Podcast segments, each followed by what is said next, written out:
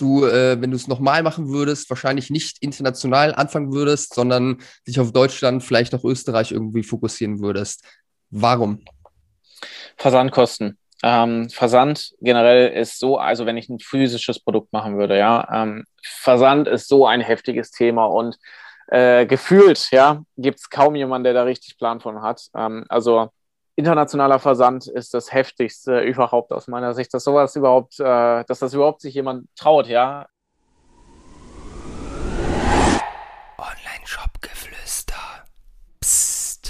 So, ich habe heute einen super spannenden Interviewgast hier heute bei mir. Das ist Philipp Hülstonk von Gore Nation. Gore Nation gibt es seit 2015, äh, ist eine Brand für Calisthenics. Äh, was genau das ist, wird Philipp dir gleich selbst erklären. Die Jungs und Mädels haben über 56.000 Kunden neben Online-Shop, einen Instagram-Account mit über 80.000 Followern.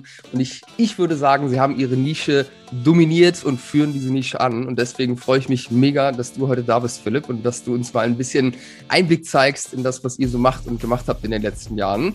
Erzähl mal, was ist Calisthenics? Warte mal ganz kurz, es ist schwierig, das auszusprechen. Calisthenics, du kannst gleich einfach selbst sagen, was ist das und wie kamst du damals auf die Idee, da irgendwie Produkte zu machen und die online zu verkaufen?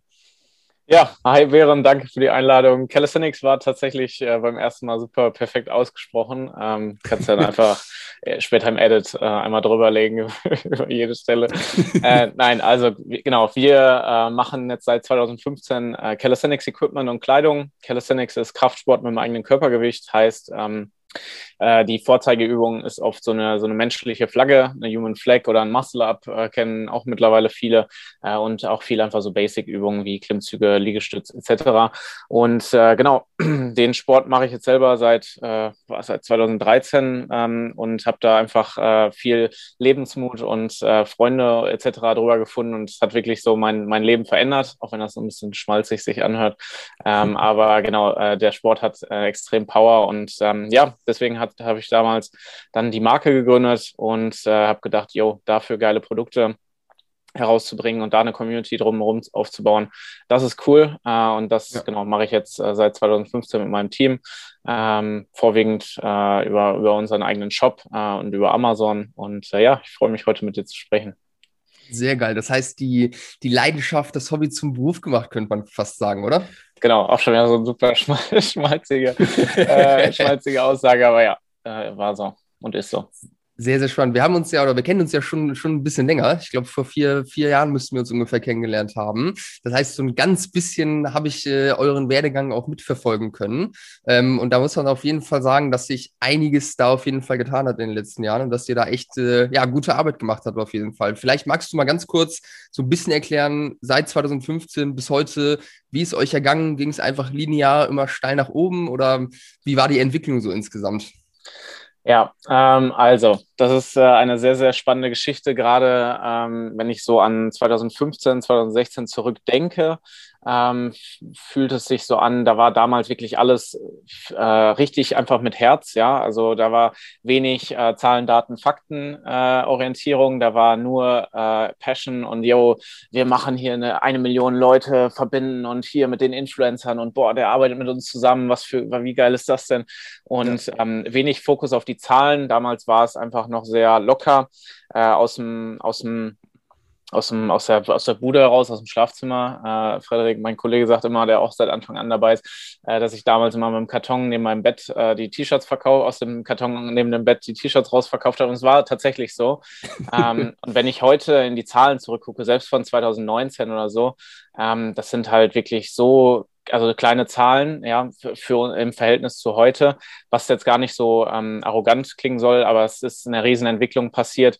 Ähm, ja, ähm, wir haben super viel gelernt, ja, super viele ähm, Fuck-ups gehabt äh, in, in, in der Zeit, äh, super viele Learnings gehabt und ähm, ich würde sagen, der Breakthrough kam so tatsächlich ähm, so ein bisschen ähm, 2020, an, vielleicht also 2019 auch schon, ähm, aber so 2020 äh, muss man auch sagen, die Corona-Pandemie hat äh, auch dieses Bewusstsein für Homeworkouts extrem geschärft ja. und äh, dieses Bedürfnis von den Leuten, Sport draußen und zu Hause zu machen, wurde auf einmal riesig groß und der, der Sport Calisthenics hat viel mehr Anlauf bekommen. Das heißt, ähm, das hat uns definitiv ähm, wirtschaftlich auch in die, in die Karten gespielt. Ähm, und ähm, ja, genau, ähm, das so, das so als Breakthrough-Moment, ähm, wirklich diese Vorbereitung, jahrelange Vorbereitung auf diese, ähm, ja, dieses Bedürfnis nach Bodyweight Fitness. Und aus meiner Sicht wird es immer mehr steigen, weil es ist einfach, es gibt wenig coole Gyms äh, aus meiner Sicht ähm, und es hat einfach viele Vorteile, draußen mit Freunden oder irgendwie ähm, ja auch Homeworkouts machen zu können. Ja, definitiv. Ja, ich, ich bin ja auch so ein bisschen Fitness, äh, Fitness interessiert. Ich kann mich auf jeden Fall auch, so wenn ich zurückblicke, 2015 war Bodyweight äh, Workout irgendwie noch nicht so ein großes Thema, wie es heute ist. Ähm, aber das ist ja auch, äh, auch cool, wenn dann die Nachfrage vom Markt irgendwo steigt. Und das ist ja auch äh, einfach das Allerwichtigste, dass die natürliche Nachfrage äh, irgendwo da ist. Wo steht ihr jetzt aktuell? Äh, kannst du ein bisschen zahlenmäßig erzählen, was ihr so letztes Jahr irgendwie gemacht habt an Umsatz, an, an Kunden etc., dass wir mal so ein bisschen wissen, wo ihr steht? Ja, ähm, also ähm, wir haben, äh, boah, das ist immer schwierig, das, äh, das, ist das erste Mal, ich nach Umsatz gefragt werde. äh, ähm, wir haben letztes Jahr, boah, da, da, das ist jetzt tatsächlich eine Frage, da möchte ich jetzt nichts äh, Falsches sagen.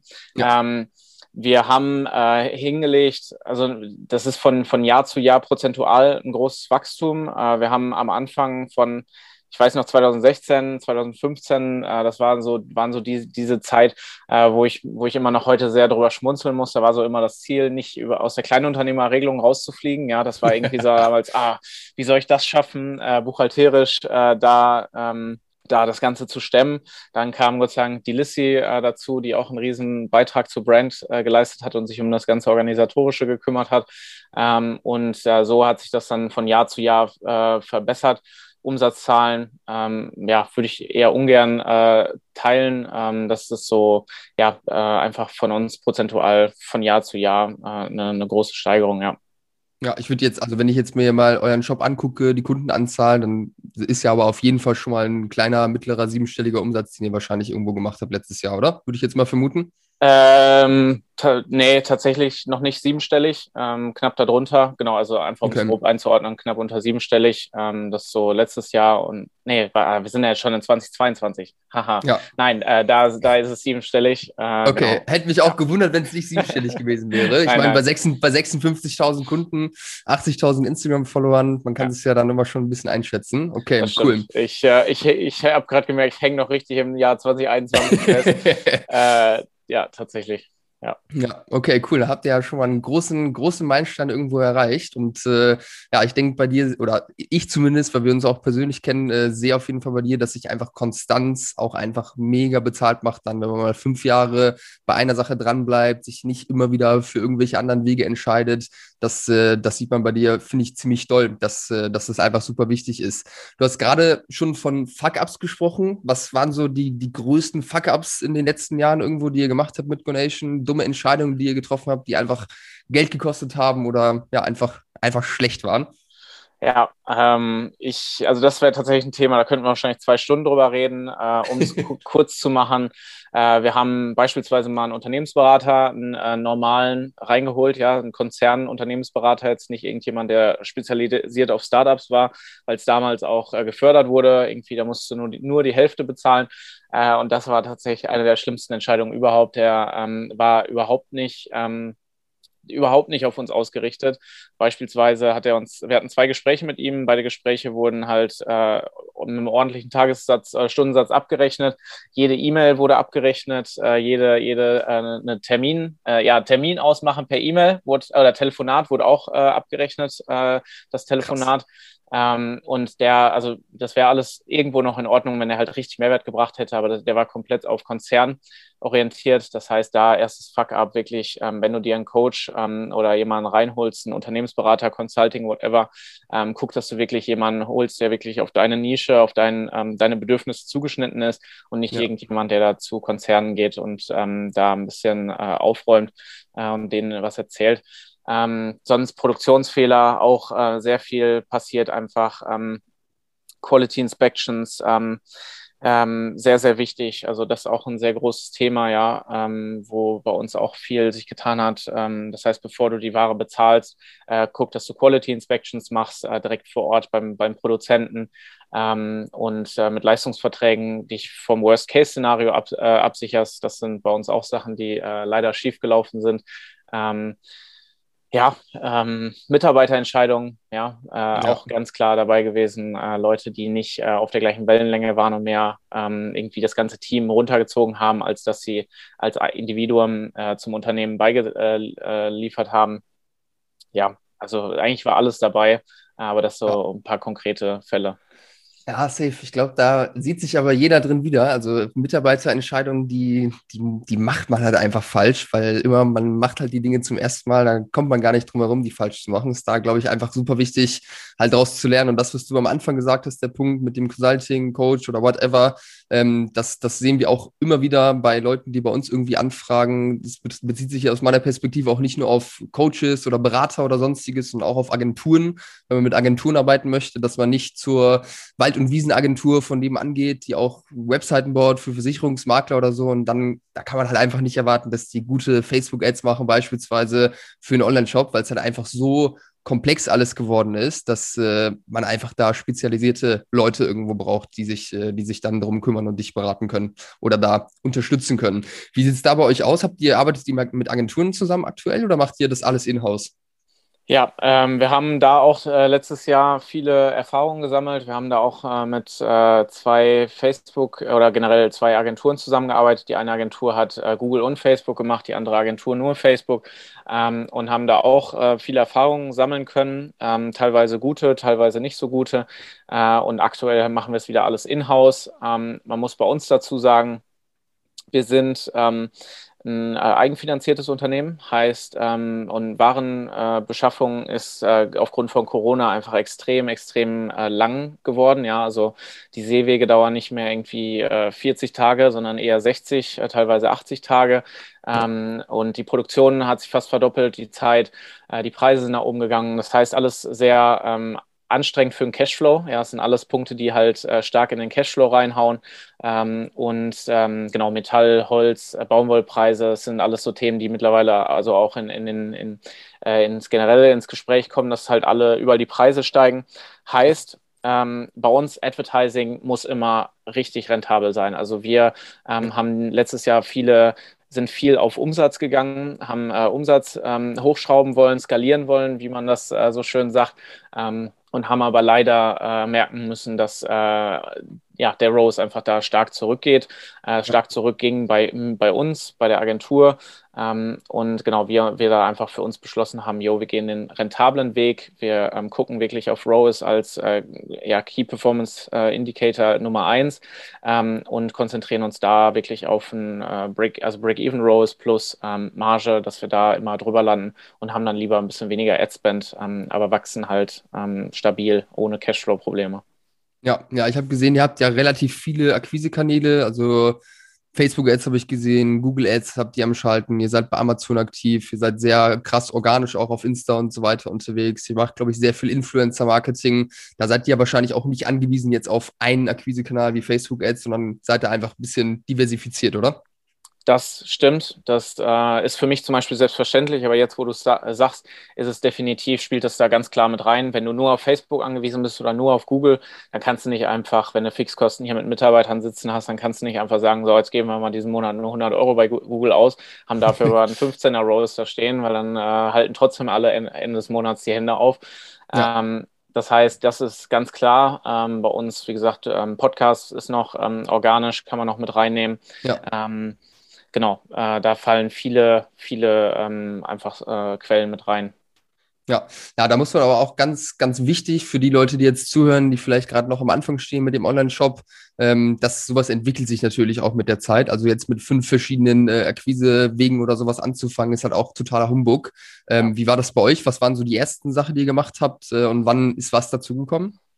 Ja, das ist äh, tatsächlich sehr interessant. Ähm, weil wenn ich jetzt so darüber nachdenke, SEO machst du ja am Anfang, sobald du einen eigenen Online-Shop irgendwo äh, hast, machst du von Anfang an, auch wenn es schlecht ist am Anfang, äh, aber du baust irgendwo schon mal. Äh, genau meine Worte. ja. Aber du baust schon mal bei SEO irgendwie so ein bisschen Kredibilität, ein ähm, bisschen Daten, ein bisschen Traffic und so auf. Ja. Und ähm, wenn du dann irgendwann äh, Ressourcen auf SEO-Optimierung packst, dann hast du zumindest eine Foundation, wo du halt äh, schneller äh, einfach Erfolge siehst. Ähm, das heißt, ähm, ja, SEO, äh, ich würde sagen, vorher war bei uns noch äh, Instagram, also Instagram organisch war bei uns die Quelle Nummer eins. Ja, da haben wir Influencer-Marketing auch gemacht. Ähm, haben, ich bin auf Messen gegangen, habe meine ganzen äh, Helden angesprochen, äh, meine, meine Calisthenics-Idole äh, und habe halt geil. gesagt, hey, ich finde dich so geil, ja, ich ähm, äh, feiere das, was du machst und ähm, ich, ich ziehe gerade im Moment eine Brand hoch und hätte super gerne, dass, äh, dass du Teil davon bist. Ich würde dir gerne ein T-Shirt schenken. Ähm, ja, so hat das angefangen. Das heißt, ähm, genau, da hatten wir dann auch am Anfang direkt Leute, die irgendwie mit 60, 70.000 Followern die Sachen getragen haben äh, und einfach stolz waren, eine Brand aus der Szene zu unterstützen. Ja, das ist bei uns ein Riesenfaktor gewesen, dass wir ja. halt nicht so eine, ich nenne sie immer FBA-Brands, ja, ohne das irgendwie abwertend äh, zu meinen, aber es gibt ja viele Brands, die halt einfach nur so einen Dropshipping-Store aufsetzen oder FBA machen mit einer Knoblauchpresse, äh, wie es immer das Beispiel ist. Aber äh, sag ich mal, einfach so ein äh, Gebrauchsprodukt, wo keine Marke, keine Emotionen hinterstecken, einfach nur um, äh, um Zahlen geht. Und bei uns war es halt andersrum. Bei uns äh, waren die Zahlen richtig scheiße, äh, jahrelang. Ähm, wahrscheinlich sind sie immer noch äh, aus Business-Business-Sicht bei uns nicht, nicht optimal. Ähm, aber bei uns ist halt immer das Herz vorgegangen ähm, und ja. die Liebe zum Produkt und zu den Kunden. Ähm, und ähm, genau, das heißt Influencer-Marketing, äh, Instagram organisch, äh, SEO ähm, am Anfang. Ähm, und ähm, boah, dann habe ich mal ein bisschen an Google Ads rumgebastelt, aber das war dann auch zu teuer, dann habe ich es auch wieder gelassen, äh, weil, ich, weil ich mich nicht da doll mit beschäftigt habe. Ähm, und ähm, genau, so Facebook, und Facebook, Facebook war noch am Anfang richtig wichtig, ja. Ähm, Facebook, Facebook Ads war noch oder, oder Facebook organisch? Facebook organisch ähm, ja. und Facebook Ads, genau, habe ich auch damals gemacht, aber auch, muss ich ganz kurz erzählen, damals war der heftigste Hack, ja, ich weiß noch, jemand, ein Freund aus, aus ähm, Holland hat mich angeschrieben, hey Philipp, ich habe den heftigsten Facebook äh, Ad-Trick, der hat damals Facebook Ads gemacht für Hotels oder so. Ähm, und äh, genau Restaurants und er hat gesagt, ey, du musst einfach nur, da, damals gab es bei Facebook so Kampagnen, wo du einfach nur die Seite liken konntest. Ja, du hast einen mhm. Spruch hingeschrieben und dann stand da einfach nur deine Brand und dann war ein Like-Button da. Mhm. Dann hat er gesagt, ey, du musst einfach nur eine Ad schalten, nur Marokko, Algerien ähm, als Länder auswählen, nur Likes ähm, dann schalten, da kannst du für 0,01 Cent Likes kaufen und dann hast du eine riesen Page, ja, und ich so, boah, geil, hab für 10 Euro dann erstmal da, ähm, keine Ahnung, das waren, also es waren halt echt große Zahlen ähm, aber es hat halt nichts gebracht, nichts, ja. ja. Ähm, nur fürs Ego. Ähm, ein bisschen Followerzahlen da, aber die dir nichts bringen in Marokko und Algerien, wenn du physische Produkte verkaufst. Ähm, Absolut, ja. Ja, das ist natürlich, das ist natürlich immer wichtig im Kopf zu haben, beziehungsweise einfach genau zu wissen, dass das, was man tut, auch das Richtige ist und wirklich auch ein Ergebnis bringt. Da kann man sich einfach wenn man vor allem neu in den ganzen Themen ist, verliert man sich relativ schnell in solchen kleinen Hacks und Tricks und so, wenn man das mal von irgendjemandem gehört hat, dem man vertraut. Ähm, und da gibt's ja tausende Sachen, die irgendwie gesagt werden. Das ist super, super wichtig, da aufzupassen und irgendwo wirklich eine klare Linie zu fahren und sich da nicht zu sehr ablenken zu lassen. Trotzdem natürlich offen zu sein für gute Ideen etc. Ich kann mich dran erinnern, als ich vor ein paar Jahren in Münster war, ich glaube, da waren wir mal essen, da haben wir so ein bisschen auch, glaube ich, über die Influencer-Geschichte bei euch gesprochen. Ich meine mich erinnern zu können, dass ihr es damals relativ günstig noch hattet mit den Influencern, dass die einfach äh, für einen Apfel und ein Ei, sage ich mal, irgendwie mit dabei waren oder auch nur für ein bisschen, äh, bisschen, bisschen Stuff. Wie hat sich das entwickelt bei euch? Ist das mittlerweile, sind die Preise da angezogen, was die, was die Athleten dann haben wollen von euch? Oder wie, wie läuft es aktuell ab? Ähm, also da muss man auch wieder ganz klar dazu sagen, wir sind halt nicht irgendwie die ähm, 47. Massagegun-Firma, die jetzt irgendwie ja. ähm, äh, die Terra, was weiß ich, äh, Gun da irgendwie verkauft. Ähm, sondern wir sind wirklich eine Brand, ja, ähm, wo äh, wir schon sagen können, dass wir international bekannt sind. Wir haben international eine Sti äh, Stellung in der Szene und wenn wir eine Zusammenarbeit, also das erste ist, wir gehen gar nicht aktiv auf ähm, äh, Athletenakquise äh, und Influencer-Akquise, machen wir gar nicht aktiv. Die Leute kommen mhm. auf uns zu. Das ist schon mal der erste große Vorteil und Unterschied zu anderen Brands.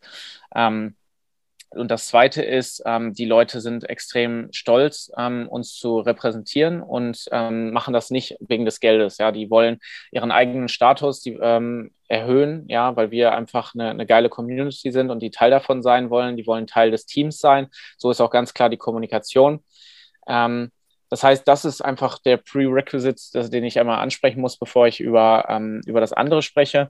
Und ja. das, an, äh, das nächste ist nämlich, dass wir als, ähm, dass wir immer gucken, was möglich ist. Für uns ist immer das größere Ziel, das Geld nicht irgendwie Facebook oder Google für Ads in, in den Arsch zu schieben, sage ich immer, ähm, ja. sondern das Geld lieber in der Szene zu ähm, behalten, weil wenn wir das jetzt einem Influencer geben, der, ähm, der damit dann einfach seinen Flug finanzieren kann, weil er zu den Weltmeisterschaften fliegen kann, äh, dann re äh, repräsentiert der A uns da wieder und der Sport wächst. Das heißt, unser Ziel ist immer, das Geld in der Szene zu behalten und in Events und Athleten zu pumpen.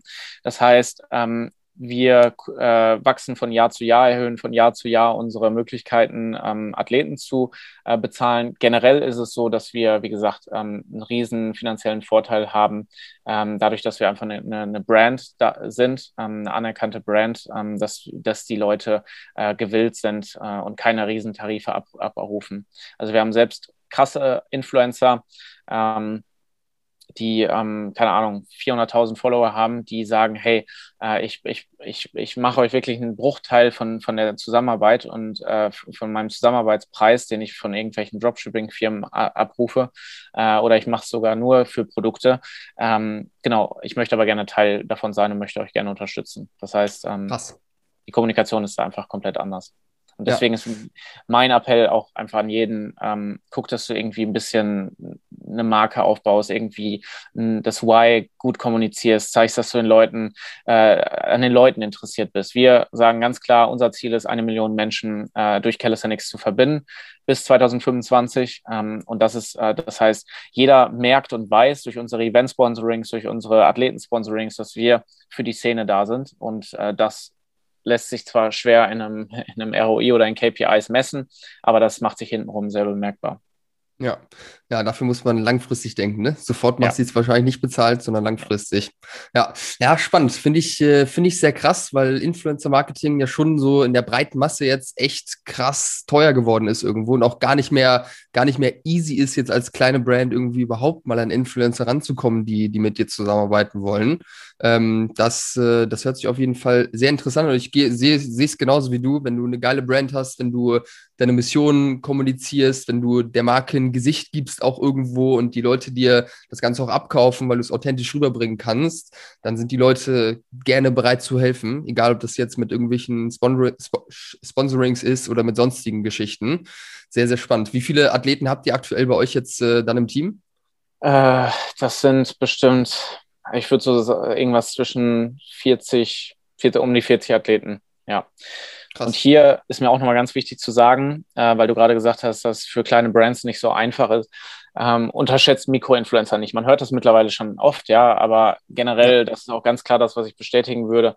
Äh, Mikroinfluencer, wir haben teilweise Athleten mit 20.000 Followern, äh, die outperformen ganz klar 200.000 ähm, Follower-Leute beim gleichen ähm, beim gleichen, ähm, ja, nicht Commitment, das kann man eigentlich nicht sagen. Die sind, wenn du richtig, einen richtig Passionierten hast, ja, jemand, der richtig hinter der Brand steht, der die Sachen jeden Tag trägt, in alles integriert, wo er kann, ja, selbst wenn er irgendwie noch eine Supplement-Firma bewirbt, äh, aber trotzdem guckt, dass er immer deine Kleidung trägt bei den Werbeposts etc.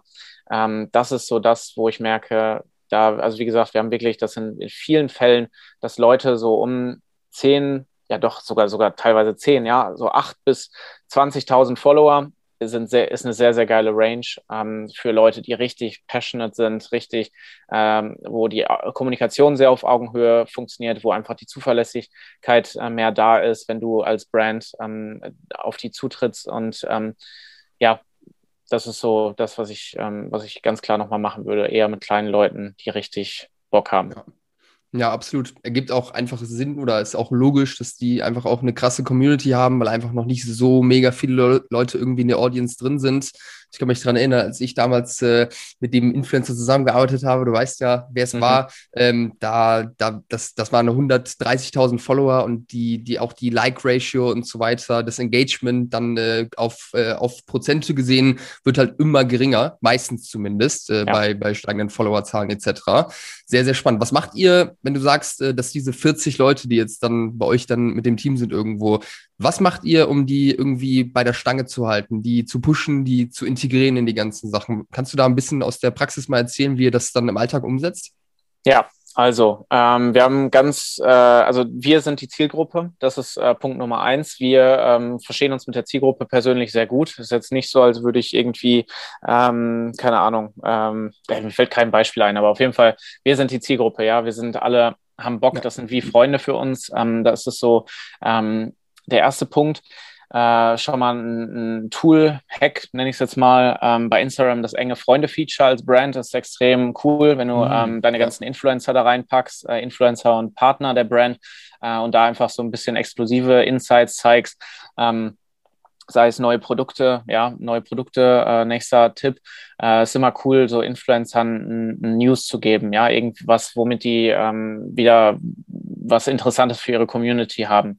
Weil ja. wir merken das selber und können es auch nachvollziehen, kein Influencer hat Bock, ähm, jetzt irgendwie, ähm, wenn du jetzt äh, halt neu angefangen hast als Brand und du verkaufst, ähm, keine Ahnung, Haarscheren und Nagelscheren, dann hat keiner Bock, jetzt irgendwie jahrelang ähm, diese zwei Produkte zu, ähm, zu bewerben, sondern es ist ja. dann cool, wenn dann einfach mal äh, eine, eine Küchenschere rauskommt, ja. ähm, nein, war es äh, cool dann, wenn dann einfach ein neues Produkt kommt und man sagen kann, hey, es ist was Neues. Das, das merken wir extrem, dass ähm, es wichtig ist, wenn du einfach eine coole Foundation hast, ein coole, äh, cooles Netzwerk aus äh, Affiliates und Athleten äh, und Influencern und wie man auch immer die nennen möchte, dass du ähm, ähm, den Stoff für neue, für News gibst. Ja, ähm, wir machen immer richtig coole. Wir haben äh, sehr talentierten Grafiker bei uns im Team, äh, der halt immer Story-Grafiken für die fertig macht. Dann packe ich die in die ähm, in die Instagram-Story für enge Freunde rein. Äh, hier mit einem WeTransfer-Link äh, und oder kannst du screen upscreenshotten, wie du möchtest. Ähm, und ähm, genau, das heißt sehr enge Kommunikation, sehr transparent. Ähm, das machen wir.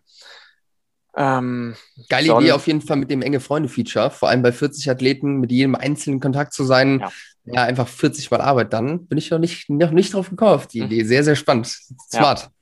Wir haben halt das Problem mit einer WhatsApp-Gruppe, ist halt das äh, Doofe, wenn, wenn mal mit jemandem die Zusammenarbeit auseinandergeht, was auch passieren kann, weil einfach wir das, das die Qualität sehr hoch halten wollen, wirklich nur richtig committed Leute, die halt ähm, auch exklusiv für unsere Brand nur Werbung machen wollen. Das kann man halt auch nicht von jedem erwarten, das ist auch ganz klar.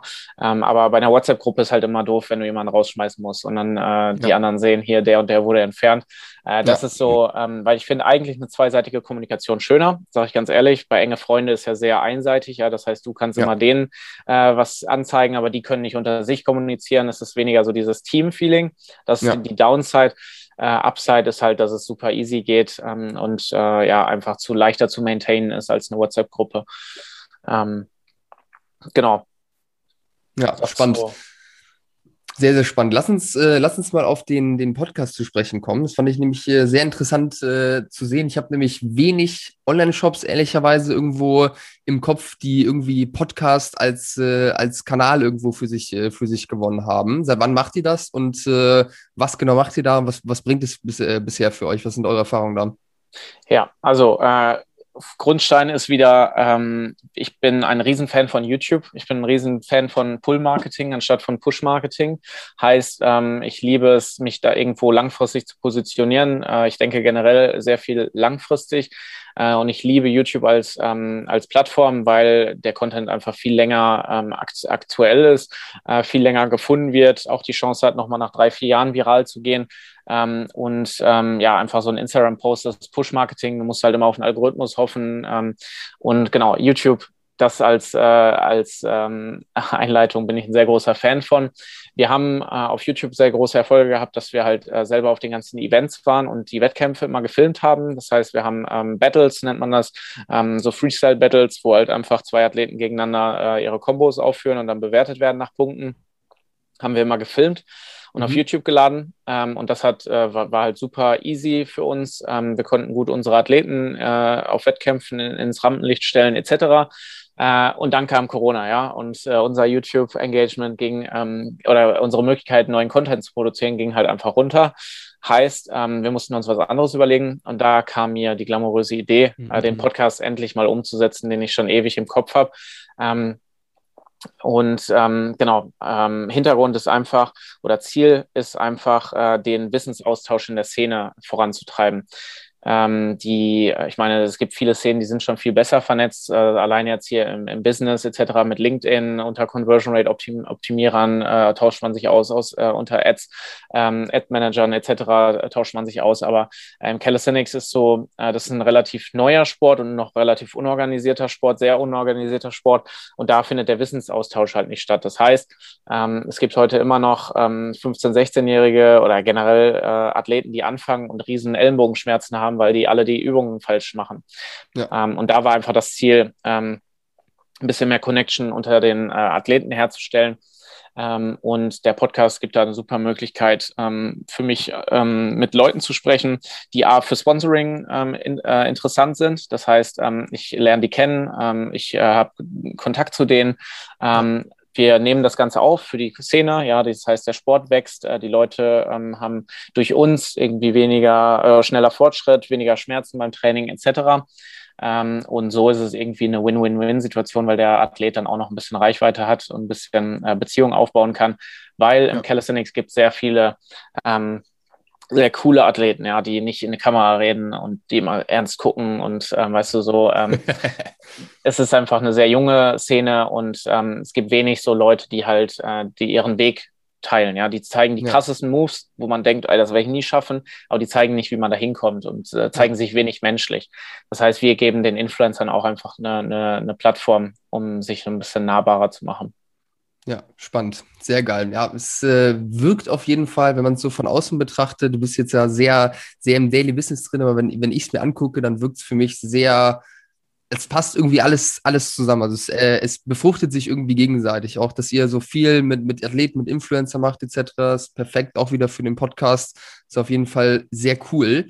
Ähm, wie macht ihr das am Ende, weil ihr so viele Kanäle habt im, im Tracking? Also wie wertet ihr aus, woher dann am Ende die Käufe kommen, was funktioniert, was nicht funktioniert. Du hattest gerade am Anfang einmal gesagt, dass ihr wenig mit Zahlen, Daten, Fakten gemacht habt am, am Anfang. Ich gehe mal davon aus, dass sich das mittlerweile verändert hat. Kannst du uns da ein bisschen mitnehmen und mal ja, erzählen, wie ihr damit umgeht, auch mit den Herausforderungen, die jetzt irgendwie seit geraumer Zeit da sind, mit dem Thema Tracking etc.?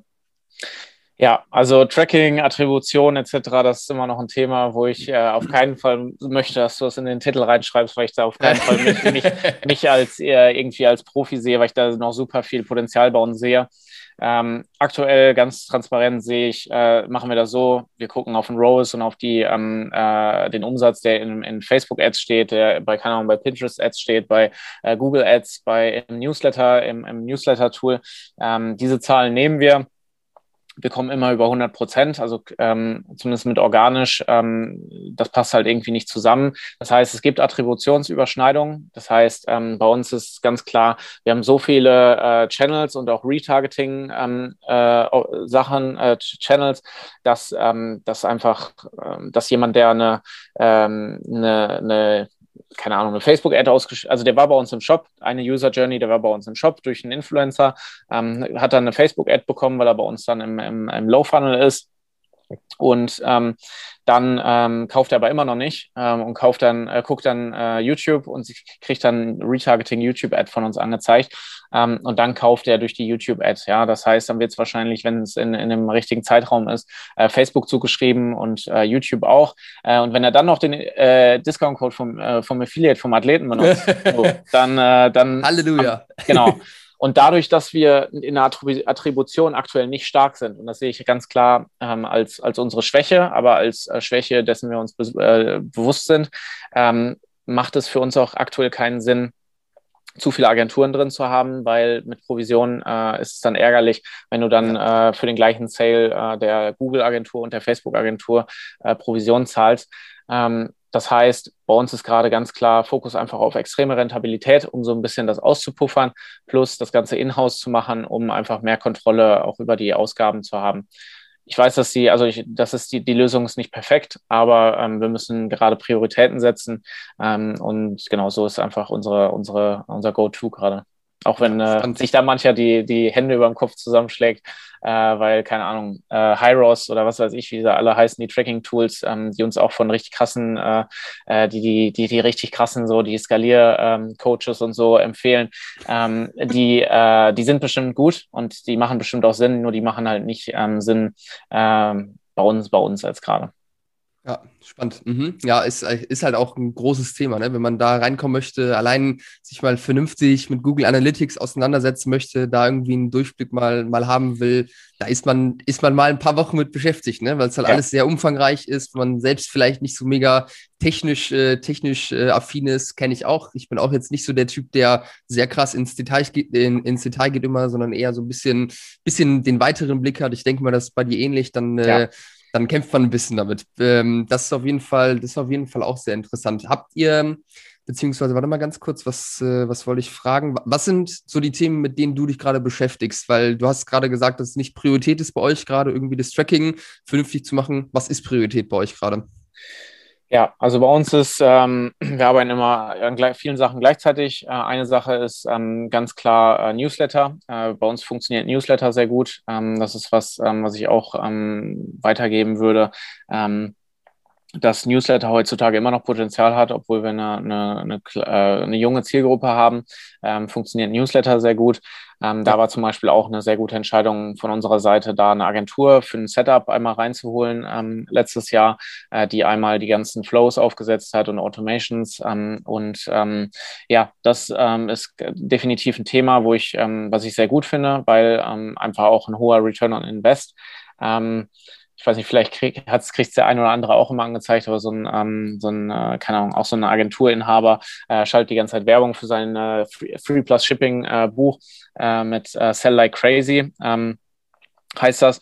Äh, Sabri irgendwas. Ähm, ich glaube, ich glaube, die habe ich auch schon mal gesehen, ja.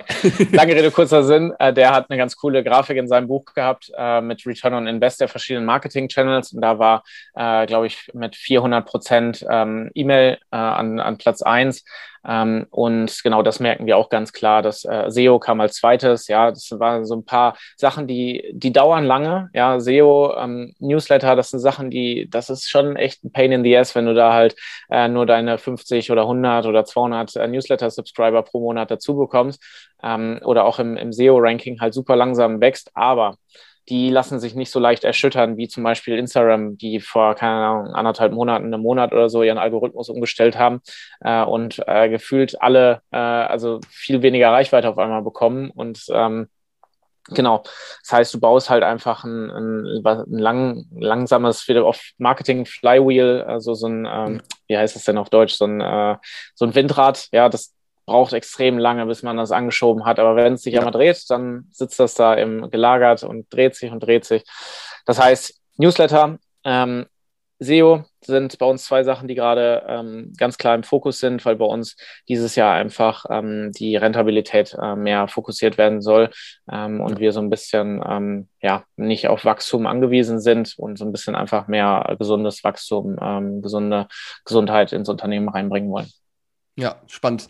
Ja, also sehe ich auch so. Also E-Mail-Marketing super wichtig. Jeder Shop, der kein E-Mail-Marketing macht, der sollte schleunigst damit anfangen, weil es kostet am Ende so wenig. Man kann im Grunde theoretisch fast alles selbst machen sogar. Vor allem, wenn man noch, äh, noch am Anfang steht, beziehungsweise einfach ein bisschen kleiner ist. Einfach ein schönes Opt-in äh, auf die Startseite raufhauen, Pop-up einrichten, kleinen Gutscheincode geben für die erste Bestellung oder so und schon sammeln wir mal E-Mail-Adressen. Und man kann ja damit auch direkt schon arbeiten. Ist ja nicht so wie bei SEO, dass du dann wirklich äh, mal sechs bis zwölf Monate brauchst, bis du überhaupt merkst, dass es irgendwie vorangeht, teilweise sondern auch mit 10 oder 50 äh, Newsletter-Abonnenten kann man ja schon Umsatz machen. Das ist ja gar ja. kein Problem, weil die haben Interesse gezeigt und die sind in deiner Liste drin.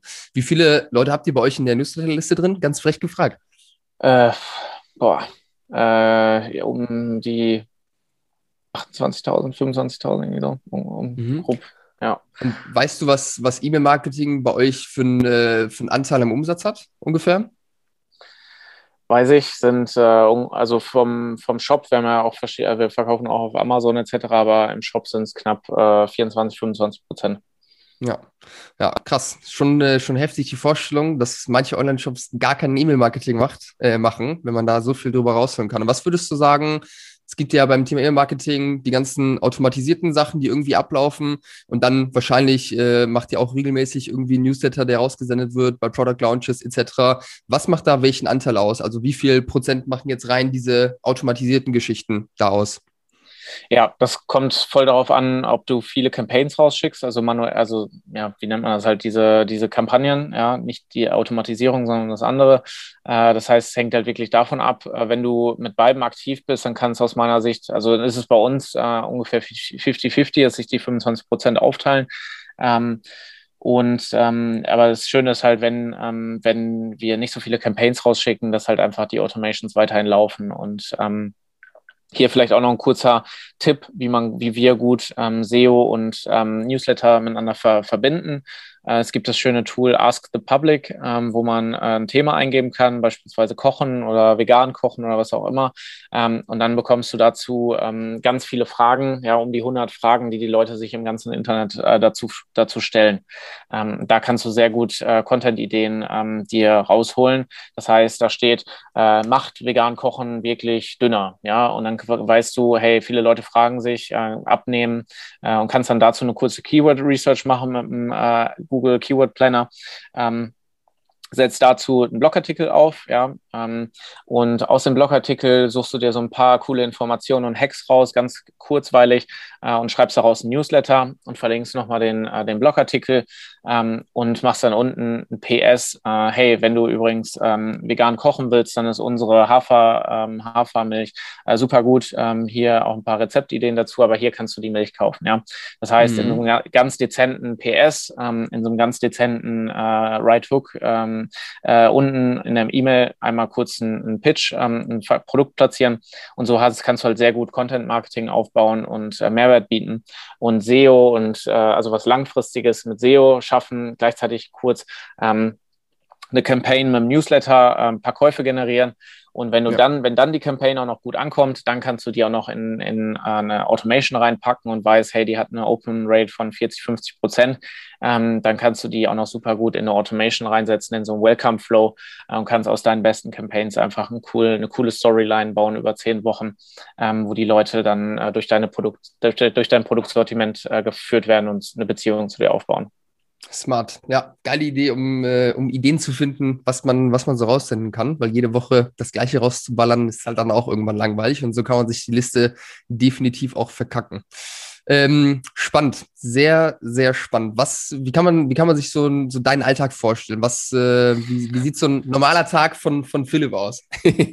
Ja, ähm, also ich, ähm, genau, ich bin äh, jemand, der sich angewöhnt hat, früh aufzustehen. Das heißt, äh, ich bin meistens so, ähm, also wir, wir, fangen relativ früh an, generell schon als Unternehmen. Ich bin, versuche immer vor einen anderen, ich hoffe, dass keiner meiner Mitarbeiter das hört und dann sagt, ey, ich bin immer vor dem Büro. äh, aber ich, äh, in der Regel bin ich vor sieben im Büro und ähm, genau, fange dann erstmal so an mit den, mit den Zahlen vom Vortag, äh, gucken mir einmal immer unsere ähm, unser ähm, ja, Profit-Tool an, ähm, wie so die, der Vortag gelaufen ist. Ähm, gucke einmal ganz kurz in die Ads rein, das ist äh, der, der, Arbeit, der Bereich von, von meinem Kollegen. Ähm, und ähm, genau, gucke aber einmal, einmal über die ganzen Zahlen drüber äh, und organisiere mich dann einmal, plane einmal meinen Tag. Dann haben wir um 8 Uhr immer unser Daily Meeting, wo wir einmal äh, gucken, wer macht was heute ähm, und so ein 15-Minuten-Meeting, dass alle up to date sind ähm, und man gegebenenfalls so Fragen und Hürden einmal klären kann. Dann fange ich mit meiner Arbeit an. Ja, morgens ist meistens Fokus äh, an meinen Projekten, die Umsetzeraufgaben ähm, und ähm, oder auch Strategiesachen, wo ich einfach Ruhe zu brauche.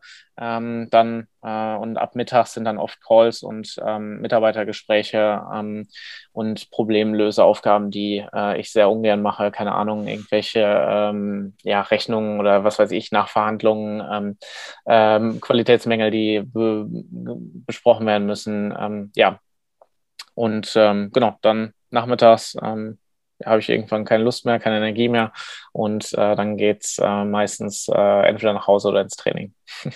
Geil, hört sich, hört sich sehr gut an. Das heißt, so operativ E-Mail schreiben, Facebook-Ads machen oder sowas, da bist du gar nicht mehr drin und das, äh, das läuft mittlerweile über andere Leute bei euch aus dem Team. Schön wär's. Äh, äh, bei, vielen, bei vielen Themen schon. Bei uns auch ganz klar, ähm, ich, ich muss perf jemand perfekt haben. Ich bin sehr, ähm, ich bin sehr nicht perfektionistisch, bin wirklich auch sehr 80-20, äh, so wie du gerade gesagt hast. Ich bin, mir fällt super schwer, in die Tiefe zu gehen.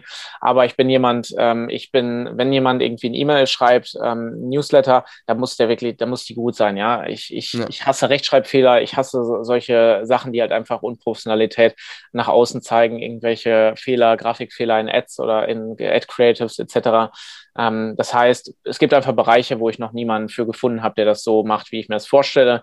Äh, ja. Das heißt, E-Mail-Marketing mache ich gerade noch selber. Ähm, und ähm, genau, es gibt so, und E-Commerce, ein paar Sachen, so das Strategische mache ich auch noch. Ähm, das heißt, ich mache wenig operativ, ähm, aber nicht, äh, also es gibt noch Bereiche, wo ich einfach äh, Hand anlegen muss, wie, wie Newsletter-Marketing und E-Mail-Marketing. Ja, okay, verstanden. Ja, safe, kenne ich. Äh, bei, bei, mir ist auch so, also ich habe äh, viele Sachen, die ich nicht mehr machen muss, aber irgendwie ist das auch immer so ein, so ein Auf und Ab. Da hat man mal jemanden gefunden, der ja. kann sich dann drum kümmern, dann ist der Mitarbeiter wieder weg, dann darfst du wieder selbst Hand anlegen. Ähm, ja. ja. ich denke, das ist aber auch ganz normal, äh, dass dieses Auf und Ab irgendwie da ist. Zum Glück müssen wir beide keine Pakete mehr packen. Da gehe ich zumindest mal davon aus, ja. dass du keine Pakete packen musst. Du hast hinter Nein. dir auch so eine schöne Paketwand mit eurem Logo äh, drauf. äh, Finde ja. ich einen nice Background auf jeden Fall. Das ist eine Sache, vor allem viele Online-Shop-Betreiber, die halt einfach noch wenig Umsatz machen, irgendwo unter 5000 oder auch 10.000 Euro irgendwie im Monat, ähm, die packen dann die Pakete noch irgendwo selbst. Was war der Zeitpunkt, wo du aufgehört hast, die T-Shirts äh, im Bett, im Schlafzimmer selbst einzupacken, zu verschicken und äh, das Ganze abgegeben hast. Und was würdest du sagen, ist da der richtige Zeitpunkt? Wie findet man den, solche Dinge dann abzugeben? Ja, ähm, also ich ähm, muss gerade mal überlegen, wir haben damals, ähm, also Logistik ist ein super, also dieses Fulfillment-Thema ist ein super spannendes Thema. Ähm, das gehört auch ganz klar zu den Fuck-Ups vom letzten Jahr. Wir haben, ähm, mussten zweimal Logist die Logistik wechseln und jeder, der weiß, ähm, was bedeutet, äh, als äh, Waren ähm, handelndes Unternehmen. Wir haben jetzt auch nicht nur irgendwie 50 SKUs, sondern wir haben schon äh, echt eine Menge an Produkten. Ähm, und äh, da zweimal die Logistik wechseln zu müssen innerhalb von einem Jahr, das hat echt äh, super Geld und Zeit gekostet, weil ähm, wir einfach sehr spezielle äh, Herausforderungen haben. Wir sind ähm, definitiv auch ein Fehler, den ich vielleicht, oder Fehler, aber etwas, was ich anders machen würde. Wir sind von Anfang an, obwohl wir klein waren, international gegangen. Ja, weil dieses Mindset, hey, wir müssen überall hinschicken, dann haben wir mehr Bestellungen, dann wachsen wir schneller. Ähm, das ist halt super irreführend. Ähm, ich wette, wir wären schon viel, viel größer, wenn wir am Anfang nur Deutschland gemacht hätten, äh, dann irgendwann Österreich, Schweiz dazu genommen hätten oder Schweiz ja auch äh, einfach ein heftiges Thema mit Zoll und so. Ähm, ja. Genau, das nur als, als Side Note. Ähm, Fokus und Nische und ähm, wirklich ähm, mit einer Speerspitze reinzugehen äh, und ganz, ganz nischig ähm, am Anfang zu verkaufen, ist ein sehr großer Vorteil und äh, nicht kein Nachteil. Ähm, wann hat es sich gelohnt, zum Fulfillment-Dienstleister zu gehen? Äh, wahrscheinlich hätte es sich noch vorher gelohnt. Wir hatten lange ähm, im Kopf, dass wir individualisierte Produkte ähm, äh, anbieten möchten, ja, irgendwie, ähm, ja, und haben halt zu viel auf Kunden gehört. Ähm, ja, das heißt, wenn du am Anfang nur deine äh, keine Ahnung, 50 Bestellungen im Monat hast und ähm, zwei Kunden fragen pro Woche, hier könnt ihr was mit meinem Namen drauf machen oder könnt, habt ihr das Shirt auch in, äh, in grün bedruckt, dann haben wir uns davon irre, irre leiten lassen und zu klein ja. gedacht, ähm, zu wenig skalierbar gedacht. Und ähm, da haben wir am Anfang den Fehler gemacht, dass wir die Kleidung selber bedruckt haben äh, und ähm, da einfach zu viel Zeit draufgegangen ist, weil Kleidung bedrucken auch äh, ja schon ähm, viele Learnings auch erfordert, viel, ähm, viel Zeit äh, dauert. Das heißt, ähm, den Umschwung zur eigenen Logistik haben wir, glaube ich, 2019 erst gemacht und da kann man, kann man ganz klar auch sagen, das war definitiv eine sehr wichtige Entscheidung, weil ab dem Moment hast du einfach viel mehr Zeit, dich ähm, um ähm, wichtige Sachen zu kümmern, die teuer sind im Einkauf. Heißt, Logistik äh, ist eine simple, relativ simple Sache, würde ich mal sagen. Auf der einen Seite das Pakete packen, auf der anderen Seite braucht sehr viel Kompetenz, wenn es um Zollformulare, um ähm, Handelsrechnung beilegen etc. geht. Äh, und da, da lohnt es sich, das günstig an, an Experten abzugeben. Logistik ist ein Thema, wo es sehr viel Angebot gibt, ähm, wo du sehr günstig viel Zeit freischaufeln kannst. Andererseits, ähm, keine Ahnung, Fotografie, Video, äh, Fotografie würde ich da reinzählen, ist etwas, das man sehr schnell erlernen kann. Du musst dir nur irgendwie eine Kamera holen, eine gebrauchte für 300, 400 Euro äh, und, eine Fotobox für 50 Euro. Und dann kannst du schon richtig heftige Fotos machen. Ähm, und ähm, einen Fotografen zu, ähm, zu bestellen, kostet, keine Ahnung, 80 Euro pro Stunde, was weiß ich. Logistiker ja. da packen zu lassen, kostet 15 Euro, 20 Euro die Stunde, wenn du es vielleicht runterrechnest. Das heißt, guck, wo du, ähm, wo du klar deine, deine Trades, deine Skills als, ähm, als Mensch am besten einsetzen kannst, aber auch einfach darauf guckst, dass du ähm, die, die teuren Fähigkeiten ähm, in-house dir irgendwie beibringst, wenn es möglich ist, ähm, und die, die simplen Sachen, ähm, wo man auch Expertise braucht, die einfach sehr zeitintensiv sind, wie Logistik aus, ähm, outsource.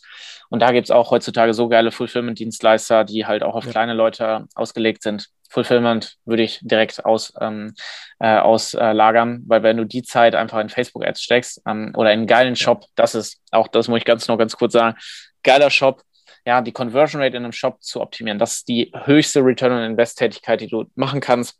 Ja. Weil dir bringen alle Facebook-Ads nichts. Ähm, wenn ein Shop kacke ist, und das war bei uns leider sehr lange, ähm, das, das, ist, das, das kostet so viel Geld. Ja? Das heißt, Erste, ja. Erstes To-Do ist ein richtig geiles Theme bei Shopify rauszusuchen. Das kann ruhig 200 Euro kosten.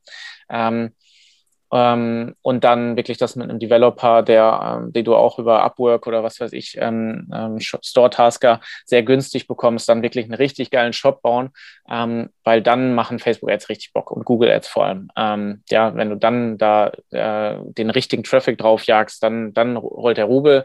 Und dann ist schön, einfach eine Logistik zu haben, denen es kackegal ist, ob da jetzt 20 Pakete am Tag kommen oder 200, die packen das einfach, ja. weil so, das ist nämlich ein limitierender Faktor, wenn du die selber die Pakete ja, packen musst. Äh, und ich weiß noch, bei uns hat halt jeder Pakete gepackt. Das war halt auch was. Ähm, das heißt, wenn wir einen guten Tag hatten, war einfach, fuck, jetzt muss ich Pakete packen. Und das ist ein Mindset, das ist ganz, ganz hinderlich. Ähm, ja. Wenn du wenn dein äh, Einkäufer, der mit den Chinesen schreiben muss und Produkte optimieren muss, äh, weiß, oh fuck, jetzt muss ich heute 50 Pakete packen, ich komme nicht mehr zu meinen anderen Aufgaben, dann kreierst du A, äh, machst du deine Produktentwicklung kaputt, ja, weil da weniger Zeit drauf geht. Und auf der anderen Seite verbindest du einfach ein negatives Mindset mit vielen Verkäufen. Und, ähm, ja. ja. und du machst deine Leute auch kaputt, wenn alle dann äh, Stress haben und anstatt ja. gemütlichen Feierabendbier zu trinken, äh, alle nochmal schön 50 Bestellungen packen müssen. genau. Spannend. Das heißt, rückblickend, wann hättest du, also wenn du jetzt nochmal, äh, sage ich mal, diesen Zeitpunkt bestimmen könntest, wo die Logistik abgeht, wann, wann würdest du es jetzt machen, wenn du es nochmal könntest? Also bei dem Logistiker, bei dem wir waren, muss man sagen, wir hatten keine Lagerkosten. Das ist ähm, extrem krass, weil der hat nur nach Pick abgerechnet. Das krass. ist extrem krass, das ist sehr selten. Also das war einfach äh, ein Glücksgriff. Ähm, den kann ich auch jetzt nicht weiterleiten, weil der macht das auch nicht. Der hat es auch finanziell einfach nicht stemmen können. Du musst halt auch immer wissen, wenn dir ein Dienstleister ein zu gutes Angebot macht, dass er das auch nicht für immer durchhalten wird, weil ja. jeder muss Mitarbeiter bezahlen etc. Ähm, aber genau, wenn wir den Logistiker gefunden hätten, safe ein Jahr vorher, ähm, irgendwie da schon, wo wir am, also nur ein, zwei, eine Bestellung irgendwie pro Tag hatten, da hätte es sich schon gelohnt bei dem. Ähm, weil wir dann halt wirklich uns auf Google Ads ja schön Retargeting, ähm, das heißt, schön einen simplen Funnel aufbauen. Da hätten wir uns mit beschäftigen können, anstatt Pakete zu packen und zu gucken, welche Zollformulare man nach in der Schweiz ausfüllen muss, etc. Ja. Da hätten wir einfach sagen können, hey, wir haben als Top-Funnel, haben wir schön Influencer, die ähm, kriegen Discount-Code äh, und unten machen wir einfach Retargeting ganz simpel äh, über Google, über Facebook ähm, und setzen eine Shopping-Kampagne auf für äh, zwei Euro am Tag.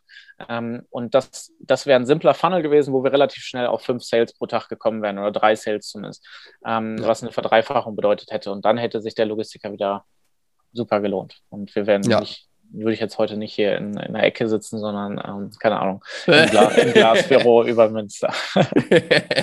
okay, also, also für alle, die zuhören, die so ungefähr Bestellung machen, wie du gerade besagt hast, holt euch scheiß Logistiker früher, als ihr denkt, geht diesen, geht diesen Weg, weil es lohnt sich einfach, weil eure Zeit ist viel zu kostbar, ähm, als dass ihr den ganzen Tag oder jeden Tag das gleiche macht und die ganzen Pakete packt. Wichtiges Learning auf jeden Fall. Ja, bei uns leider nicht möglich, weil wir viel zu viele Produkte haben.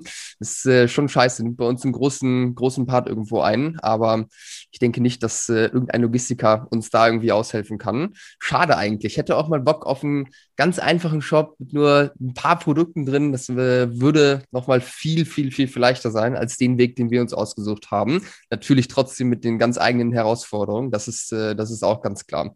Du hast gerade gesagt, es ist ein geiler Shop. Ähm, was habt ihr für eine Conversion Rate gerade in eurem Online-Shop? Ähm, Conversion Rate inklusive allem Traffic, der über SEO äh, kommt, ähm, haben wir eine Conversion Rate von 1,3. Ähm, mhm. so, ähm, wo äh, defini also wo wir eben, man muss halt wissen, wir kommen von äh, sag ich mal, da wo es schon gut lief, da kommen, hatten wir eine Conversion Rate von 0,8 oder so. Ähm, das heißt, ähm, das ist schon eine Riesensteigerung, aber es ist immer noch so, dass wir äh, da noch nicht zufrieden mit sind ähm, und es ja. auch komplett äh, monatsabhängig ist. Aber über das Jahr gesehen 1,3, ähm, genau. Mhm. Spannend. Was waren da die größten Hebel? Ich habe den gerade mal hier offen, den, den, den Shop. Guck mal, guck mal da rein. Was waren die größten Hebel, die für den größten Uplifter gesorgt haben in der Vergangenheit? Ja. Ähm, genau, also wir haben erstmal, äh, ich war letztens in einem Call mit einem Developer äh, bei einem Networking-Event, der sagte, äh, ihr habt ja auch einmal den kompletten Snox-Baukasten äh, genommen. Das heißt, da war ganz klar ähm, die, die Empfehlung, das hat tatsächlich geholfen einfach und da geht Snox ja auch sehr transparent mit um. Ähm, ja. So diese, äh, wie nennt man das, Best, Best, äh, Best Case oder ja, auf jeden Fall diese Standard-Sachen äh, der, die grüne Ampel, wir nennen die bei uns immer die Ampel, ähm, die äh, auf Lager in ein bis zwei Tagen bei dir, in ein bis drei Tagen bei dir. Auf der, auf Produktseite, der Produktseite meinst du jetzt? Ja. Genau, auf der Produktseite über dem äh, Add-to-Card-Button. Ähm, what else? Also das war ein großer Hebel. Ähm, das definitiv. Wir hatten halt viele Elemente auch, die kontraproduktiv waren. Ähm, also beispielsweise dieses Frequently Bought Together. Ähm, das haben wir von Amazon ähm, uns abgeguckt. Wir haben uns halt viel auch an Amazon einfach äh, orientiert damals. Ähm, und äh, da war immer, ähm, wird oft zusammengekauft, ja, ähm, unter, unter dem Produktbereich. Ähm, das haben wir am Anfang viel benutzt, das hat äh, aber am Ende eher äh, negativ performt. Ähm, je mehr Produkte wir hatten und je mehr ähm, diejenigen eh so in der Shopping-Laune waren, aber sag ich mal, diese Standardsachen, ähm, wirklich die Reviews, ähm, also Customer Reviews, sich darum zu kümmern, da eine coole, einen coolen Prozess zu schaffen. Ähm, wir arbeiten da gerade mit Reviews.io. Das ist vielleicht ein bisschen over the top. Ähm, das würde ich wahrscheinlich nicht, nicht nochmal machen, weil wir einfach dafür zu, zu klein sind. Also es ist ein Tool, das kostet, keine Ahnung, 150 Euro, 100, auf jeden Fall über 100 Euro im Monat. Das, ähm, den, äh, also das ist einfach over the top. Ja, da reicht ein einfaches Review-Tool. Äh, das ist meine Aussage damit ähm, wie die, äh, die äh, Payment Methods äh, unter dem ähm, unter dem Warenkorb-Button ist äh, definitiv gut. Ähm, die Beschreibung halt in Bullet Points zu gestalten und zu verstecken, ja, dass halt nicht so einen erschlägt und man easy über die Seite drüber scrollen kann. Ähm, das sind so die, die Sachen, die halt auf jeden Fall ähm, helfen. Und Versandkosten ganz klar kommunizieren oben im Header. Das ähm, ja. ist ein riesen, riesen Thema. Ja, safe. Hab, hast du auch äh, gesehen, dass mit zunehmendem Produktsortiment, da sind ja echt einige Sachen mittlerweile drin. Äh, ich habe jetzt auch locker ein, anderthalb Jahre oder sowas nicht bei euch reingeguckt. Ihr habt ja echt richtig Gas gegeben, was neue Produkte angeht. Da habt ihr wahrscheinlich auch gesehen, dass je mehr Produkte irgendwie drin drin waren, dass da auch die Conversion Rate irgendwo mitgestiegen ist, oder? genau, Conversion Rate, uh, Average Order Value, das ähm, sind, also solange du halt gute Sachen rausbringst, ja, wir haben auch äh, ja. äh, Produkte rausgebracht, die es eher runtergezogen haben, weil ähm, die ähm, confusing sind oder einfach nicht zur Zielgruppe passen. Ähm, oder wir die nur aufgrund der Zahlen rausgebracht haben. Ja, das heißt, wir haben auch Produkte, ähm, Produktentscheidungen getroffen, wo wir halt ein Produkt ähm, genommen haben, weil es einen super Return on Invest hat, aber überhaupt nicht geguckt haben, ob die Zielgruppe das wirklich braucht und haben möchte. Da ja. auch wieder das Beste für die Conversion Rate überhaupt von allen Tools ist, wenn du einfach ein geiles Produkt hast. Das ist die Zielgruppe, also ein Product Market Fit. Das hört sich mal ähm, auch so Marketing ähm, Guru-mäßig an. Aber wenn du einfach ein Produkt hast, das so richtig, richtig geil von der Szene wahrgenommen wird, ja, ähm, dann, dann ist die Conversion Rate, dann kannst du auch einen, einen schlechten Shop haben äh, und du verkaufst 100%. trotzdem. Und wenn du den dann optimierst, dann, dann ballert es halt richtig. Ähm, ja. Aber das ist halt mein ganz klares Learning, wirklich perfekte Produkte rauszubringen, lohnt sich auf jeder Ebene. Du hast Influencer, ja. die lieber mit dir zusammenarbeiten, günstiger, die Kooperationen machen. Du baust eine richtige Fanbase auf, weil die Leute sich nicht ähm, verarscht fühlen oder dieses äh, Regret nach dem Kaufen haben. Äh, es hat, du hast weniger Customer Support, ähm, du hast weniger Versandkosten, Retourekosten. Also das sollte wirklich oh, Nummer eins sein von jeder, äh, von jeder Brand. Nummer zwei, Community, geile Kundenbeziehungen ähm, und ja, danach das ganze Technische erst. Ja, safe. Also das Produkt bin ich 100% bei dir, weil wenn du ein geiles Produkt hast, kriegst du auch gute Bewertungen. Das ist dann am Ende eine Positivspirale irgendwie, die sich immer genau. weiter aufbaut. Das ist 100% so. Und auch aus meiner Perspektive, was ich sehe, wir sprechen ja jeden Tag mit 10, 15 Jobbetreibern oder sowas am Telefon, die irgendwie mit uns Kontakt aufnehmen, ähm, dass einfach ganz genau bewusst ist, wer ist eigentlich der Kunde, für wen machen wir das Ganze und da einfach wirklich ein klares Verständnis drüber haben, weil ganz ehrlich, man kann, man kann so viel Zeit und Geld mit Joboptimierung verschwenden, kann man ja schon fast sagen, wenn man irgendwas macht und gar nicht genau weiß, was man da eigentlich tut oder das irgendwie auf, äh, auf der Zielgruppe auch begründet ist. Auch wir haben bei unserem Shop so viel Geld rein investiert, weil wir auch nichts davon selbst machen konnten, weil wir ein scheiß Shopsystem haben. Ähm, also da ist bestimmt ein sechsstelliger sechsstelliger Betrag mittlerweile in die ganze Software irgendwie reingeflossen bei uns. Äh, also eigentlich unvorstellbar. Äh, das ist auch super, super wichtig, das irgendwo im Blick zu haben. Mhm. Ähm, ich würde gerne eine letzte Sache noch mit dir besprechen. Und zwar hast du gerade angesprochen, dass du, äh, wenn du es nochmal machen würdest, wahrscheinlich nicht international anfangen würdest, sondern dich auf Deutschland, vielleicht auch Österreich irgendwie fokussieren würdest. Warum? Versandkosten. Ähm, Versand generell ist so, also wenn ich ein physisches Produkt machen würde, ja, ähm, Versand ist so ein heftiges Thema und äh, gefühlt, ja, gibt es kaum jemanden, der da richtig Plan von hat. Ähm, also internationaler Versand ist das heftigste überhaupt aus meiner Sicht, dass sowas überhaupt, äh, dass das überhaupt sich jemand traut, ja, äh, wenn du irgendwie wenn du wisst, weißt, keine Ahnung, du verschickst nach Brasilien, dann muss derjenige seine Text Identification Number eingeben äh, und äh, in Russland muss derjenige 20 Seiten äh, Sa äh, Sachen ausfüllen, ähm, bevor er die Sachen empfangen kann. Ähm, und dann gibt es noch äh, mit den Shipping-Dienstleistern ähm, in, äh, keine Ahnung, wir arbeiten jetzt mit UPS zusammen, äh, auch ganz große Empfehlung. Ähm, UPS ist halt wirklich ein Door-to-Door-Lieferant. Das heißt, wir geben das hier an UPS ab und UPS fährt dann, äh, kümmert sich selber um die Zustellung. Wenn du das über DHL machst, nicht DHL Express, sondern DHL normal, dann äh, gibt er das an der bulgarischen Grenze an die bulgarische Post ähm, ab und äh, die spielen da gefühlt Fußball mit äh, und dann kommt es äh, irgendwie ähm, zusammengeknüttelt bei dir. Wir hatten echt Pakete, die nach einem Jahr, genau ein Jahr in, äh, nach Indien unterwegs waren und nach einem Jahr genau wieder zurückkamen, äh, gerochen haben als, als ähm, boah, also die Sachen konnte man nicht mehr verwenden. Ähm, ja, wir haben alles durch. Zusammengeknüllte Pakete aus Venezuela, das Paket, also so ein Karton kam als so ein Knüll zusammen.